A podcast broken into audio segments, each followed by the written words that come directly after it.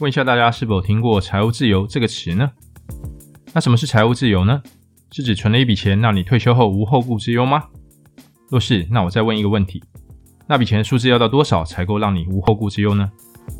或许问到这边，可能很多平常没想过的数字就漫天飞舞起来了。当你看着这些数字时，你心里会是什么感受呢？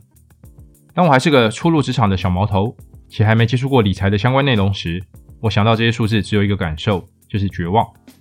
若你跟当初的我一样开始感到绝望时，请先暂停一下，让我们先来看看财务自由的定义。首先，我们来看看世界上常用的定义：富爸爸穷爸爸，大家都听过吧？这本书里的定义是，当被动收入大于生活支出的两倍时，就达到财务自由了。我们再来看看这本书的定义：退休金准备到位，孩子有足够的经费接受良好的大学教育，更加慷慨地奉献出时间、才干与钱财为主使用。这两者的定义有什么不同呢？最大的差异是财务自由后的目的。后者强调财务自由的目的是让我们有更充裕的时间、才干与钱财可以为主使用，而世界上常用的定义是没有强调这个部分的。到目前为止，大家应该有比较清楚什么是财务自由了吧？接下来一个重要的疑问，想必会出现在大家的脑海里，那就是要如何达到财务自由呢？在这本书里谈到，达到财务自由有四个大步骤。步骤一。理财先理心，箴言四章二十三节，你要保守你心，胜过保守一切，因为一生的果效是由心发出。基督徒和世界上的人们最大的不同是，我们在做任何事前会更看重我们的心思意念，也就是动机。为什么呢？因为神是这样看我们的。耶利米书十七章第十节。所以在我们谈财务自由前，要先谈我们的心思意念。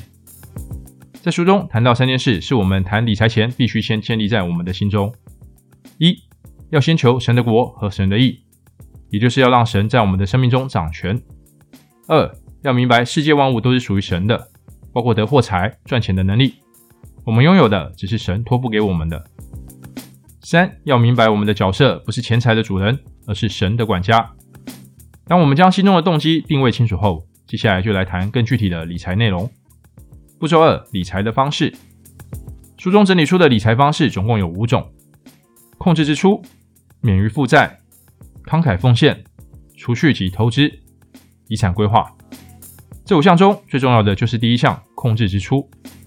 那要如何控制支出呢？编制预算是控制支出的好方法。步骤三：拟定支出预算计划。具体方法：拟定支出预算计划共有六个步骤。一选定开始日期，进行三十天的收入及支出资料收集和记录。二，当达到两周或一个月后，将记录翻出来，进行分类和估计这个月的支出情况。三，持续进行到六个月后，进行半年度支出情况统计。四，继续进行到一年，以年度为单位，完成支出计划的初稿。五，依据收入情况调整支出计划。六，周期性评估。依据收入、职业及家庭变动进行调整。到第四步时，你已经完成了支出预算计划的内容了。接下来的两个步骤是对计划内容微调和依实际情况进行动态调整。到这边，你已经基本上掌握了自己的财务状况。要先能掌握自己的财务状况，才能继续进行后续的理财行动。箴言二十七章二十三节。步骤四：达到财务自由七步骤。这里提到的七步骤是依照书中提到的冠冕财务施工的建议调整而成的，而这七个步骤实际上作者建议是当做理财的七个目标点更贴切。接下来我们就来谈谈这七个目标点是什么，以及我们要如何透过这七个目标点达到财务自由。目标点一：储存约两周基本生活费用的应急基金。二零一六年十月，美国的一个报道指出，美国人中有七成人口的银行存款是不足一千美元。约三万两千三百四十一台币，二零一六年三月的汇率。试想一下，若这个数字就是你现在的存款数字，你会有什么感受？细思极恐啊！若是临时有个大的支出产生，你几乎是无法负担的。因此，作者建议理财的第一个目标点就是先储蓄两周的基本生活费用应急基金。当你有了这笔储蓄之后，才有办法再往前迈进。目标点二。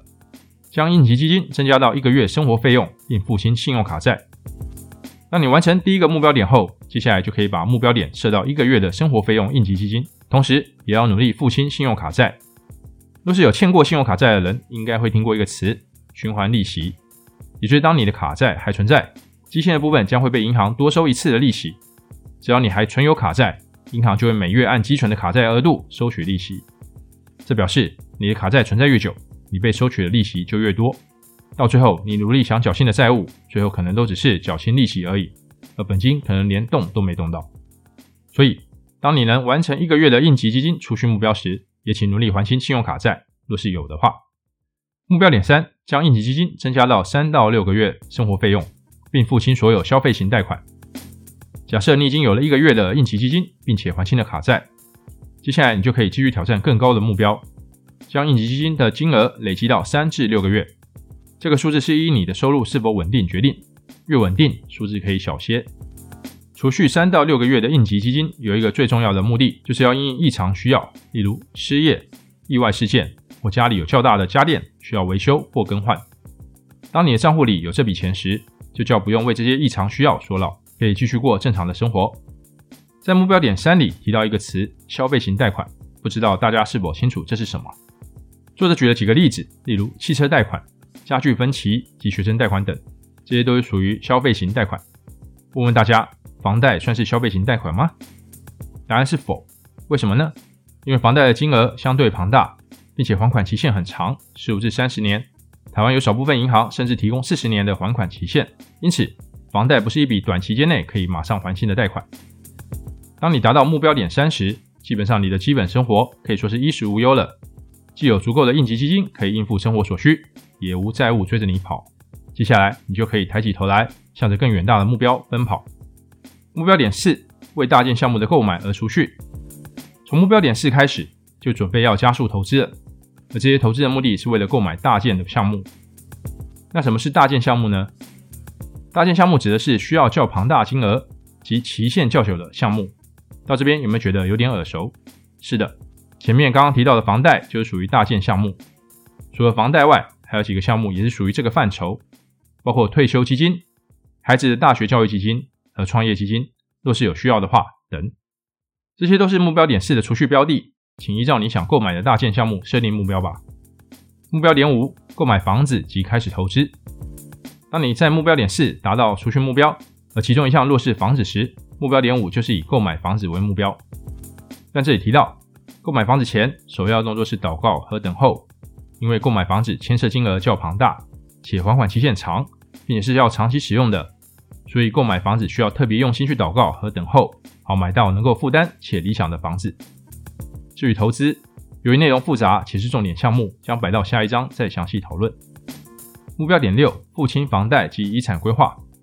从目标点五到目标点六，很可能会花费你长达几十年的时间，基本上就是从你进入职场开始到快退休前为止的这段时期。到目标点六时，你的人生已经差不多进入了下半场，能够尽早还清房贷，并且应该开始进行遗产规划，以免当你离世后，这些遗产归属造成子孙们的纷争或麻烦。目标点七，达到财务自由。当你完成前面六个目标点时，你已经拥有足够安全的财务规划了。无论是债务已还清，或是有足够的退休金规划和孩子的教育基金等，也有了属于自己的房子。到了这一步，达到法定退休年龄的你，或是已经准备好退休金规划的你，就可以准备退休了，并且开始领取定期的退休金。这时候的你，不再需要依靠工作的薪资，就可以安稳度日。恭喜你，你已经达到财务自由了。假设大家最后都达到财务自由了，再问大家一个问题：当你达到财务自由后，你想要做什么呢？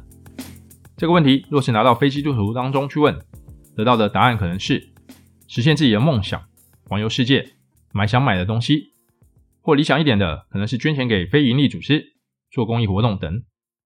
按照马斯洛需求理论，就是追求金字塔的最顶端自我实现。但若是你自己呢？你的答案会是什么呢？回到书中所提到的财务自由的目的。